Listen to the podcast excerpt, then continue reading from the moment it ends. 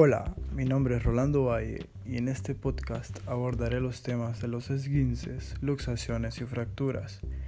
Definiremos ante todo lo que son las articulaciones, las cuales son las uniones entre huesos y están sujetas por medio de los ligamentos.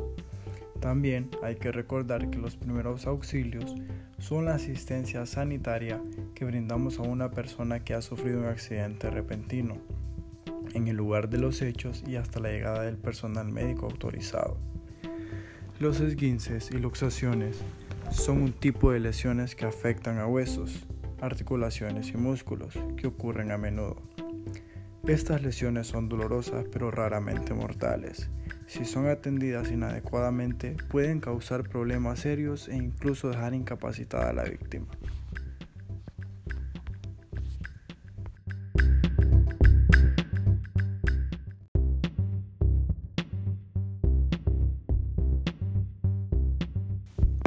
Los esguinces. Estos ocurren cuando hay una rotura parcial o total de los ligamentos debido al forzamiento de la articulación. Se puede romper por eversión, anteversión y rotación. Dependiendo del tipo de rotura del ligamento se puede decir que hay esguinces de primer grado. En este hay poca sintomatología.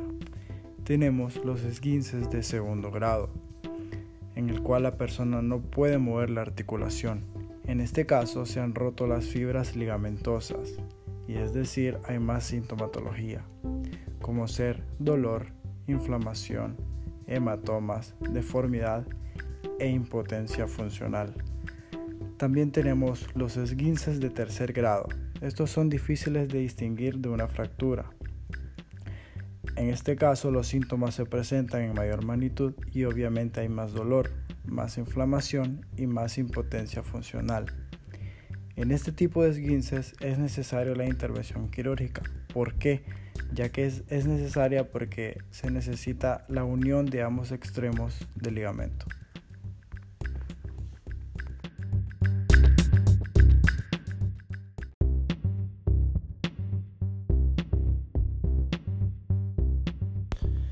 Las luxaciones. En el caso de las luxaciones podemos decir que son un grado menos grave que los esguinces. Estas se producen cuando el ligamento no se llega a romper. Se define también como toda lesión cápsulo-ligamentosa con pérdida permanente del contacto de las superficies articulares. Si esa pérdida es total, se le llama luxación. Si esa pérdida es parcial, se le llama subluxación. Es muy frecuente que en los niños se den las subluxaciones, específicamente en el codo cuando se les agarra el brazo y se tira del mismo. A eso se le conoce como pronación dolorosa. Las características sintomáticas son dolor, tumefacción, que la podemos definir como la inflamación de las partes blandas, tenemos la deformación, que es la desviación de los fragmentos, y por último tenemos el acortamiento del miembro. El tratamiento de los esguinces y luxaciones vienen siendo casi iguales, como ser la aplicación de hielo sobre la zona lesionada, así como también cubrir con un vendaje compresivo y posteriormente trasladar al accidentado a un centro médico. Hay que tener en cuenta que las luxaciones no se deben de reducir, jamás, y se inmovilizan con vendas y se traslada al herido al centro médico.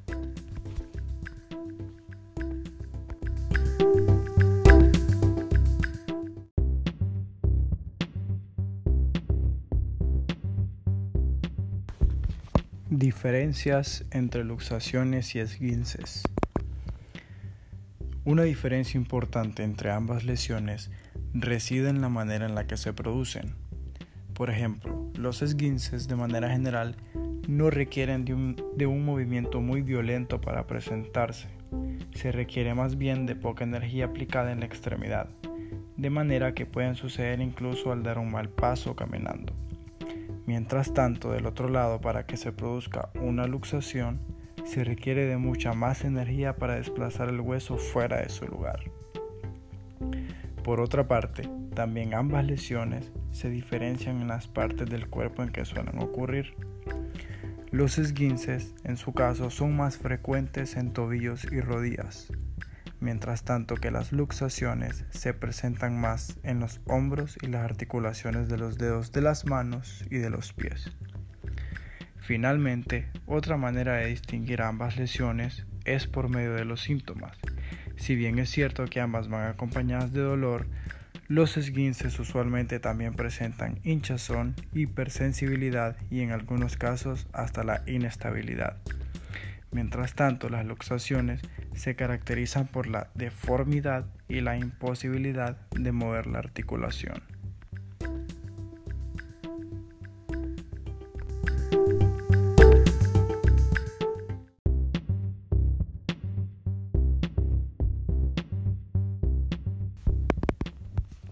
Para concluir el podcast, podemos decir que debemos tratar toda lesión osteoarticular y muscular como si fuera fractura hasta que llegue el personal médico. Se concluye también que las consecuencias de no tratar estas lesiones pueden variar de acuerdo con la severidad y con el paciente. Pueden abarcar desde dolor e inflamación constantes, así como cambio de color de la zona afectada, hasta la inestabilidad. Un pinzamiento de un nervio o la inmovilidad, en cuyo caso se requerirá de cirugías, muchas veces pueden llegar a ser complejas, con periodos sumamente largos de recuperación. Muchas gracias por su atención.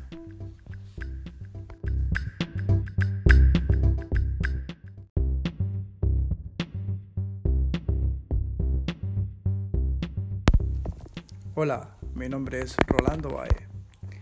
En el siguiente podcast hablaré sobre lo que son las hemorragias, quemaduras y las mordeduras de serpientes. Y qué hacer cuando suceda cada una de los siguientes casos, así como las recomendaciones más útiles para abordarlas sin necesidad de acudir a niveles superiores de atención sanitaria. Las quemaduras. En primer lugar, tenemos que las quemaduras las podemos definir como una lesión de los tejidos que resulta del contacto directo con llamas, líquidos, gases o superficies muy calientes, electricidad o radiación. Si bien puede producirse en cualquier lugar del organismo, es mucho más frecuente y común que suceda en la piel. La quemadura cutánea compromete la función de este órgano como barrera a las lesiones y a las infecciones, así como su papel en la termorregulación. Las quemaduras pueden clasificarse en base a distintos criterios, como ser profundidad, extensión y agente causal. Considerando el primero de ellos, se distingue entre quemaduras de primer, segundo o tercer grado. El efecto inmediato de la quemadura es la destrucción de la piel. Sin embargo, cuando la lesión supera el 25% de la superficie corporal, se ven afectados todos los sistemas del organismo.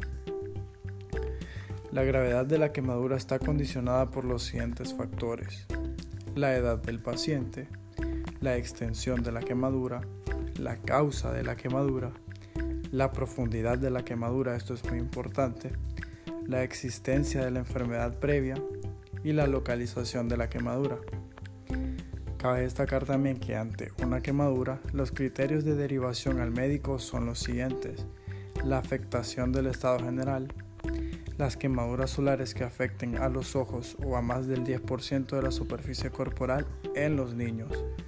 Las quemaduras de segundo grado muy extensas o localizadas en zonas críticas como ser cráneo, cara, cuello, axila, manos, genitales, pliegues de flexión y extensión. Otra derivación pueden ser las quemaduras de segundo grado superficial en niños o ancianos, las quemaduras de segundo grado superficial en, pacientes con patología crónica. También tenemos las quemaduras de segundo grado profundas y la identificación de reacciones de fotosensibilidad ligadas a fármacos. También tenemos las quemaduras leves en un principio, las cuales mm, no hayan cicatrizado al cabo de una semana o muestren signos de infección. Cualquier quemadura que plantee dudas acerca de su gravedad, tratamiento o evolución también están implícitas en la derivación que hay que tener en cuenta con respecto a los médicos en el caso de una quemadura. Cabe destacar la importancia que merecen las complicaciones de las quemaduras, ya que tras una lesión grave, todos los órganos importantes de la economía se ven, afectados, produciéndose alteraciones cardíacas, hepáticas, gastrointestinales, renales, infecciones y fallos inmunológicos. Por eso, la presencia de trastorno circulatorio en fase de reanimación y en fase de sepsis se considera una catástrofe mayúscula que condiciona toda la fisiología del paciente. Al considerar la farmacoterapia aplicable a una quemadura que puede tratarse desde un centro asistencial, deben tenerse en cuenta las siguientes opciones terapéuticas. En primer lugar tenemos el tratamiento antiséptico tópico. En segundo lugar tenemos el tratamiento antibacteriano tópico. Tenemos también el tratamiento con analgésicos tópicos, el tratamiento reepitelizante. Tenemos el tratamiento analgésico y antiinflamatorio oral. Y en último lugar tenemos la rehidratación oral. Respecto a las pautas de actuación ante una quemadura son las siguientes. En primer lugar tenemos que eliminar cuidadosamente la ropa de la zona quemada. Seguidamente enfriar la quemadura para disminuir la hinchazón al absorber el calor de la piel. Para ello se sumerge la superficie quemada en agua fría durante alrededor de unos 10 o 15 minutos. Ojo, no se debe usar hielo. La quemadura se limpiará empleando suero o agua jabonosa. Se sobreentiende en este segundo caso que el jabón habrá de ser neutro, ya que la limpieza se realizará de modo que no se friccione ni se presione la piel. No se emplearán remedios populares o caseros como ser pasta de dientes, aceite, mantequilla u otros similares. En cambio, ante una quemadura leve sí pueden usarse plantas, con el objetivo de tener una acción antiinflamatoria, antiséptica, hidratante o cicatrizante. A continuación se vendará la quemadura cubriéndola con un vendaje de gasa esterilizada, ojo, de modo que no se ejerza presión sobre la piel quemada.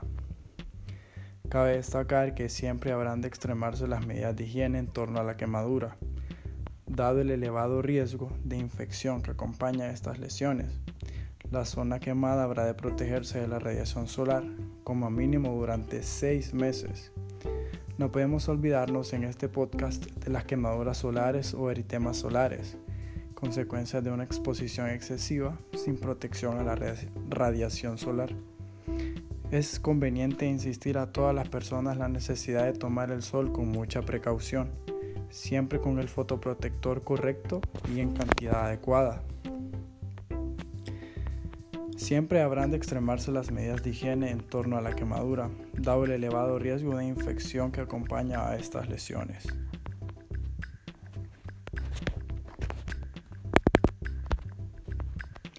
Mordeduras de serpientes.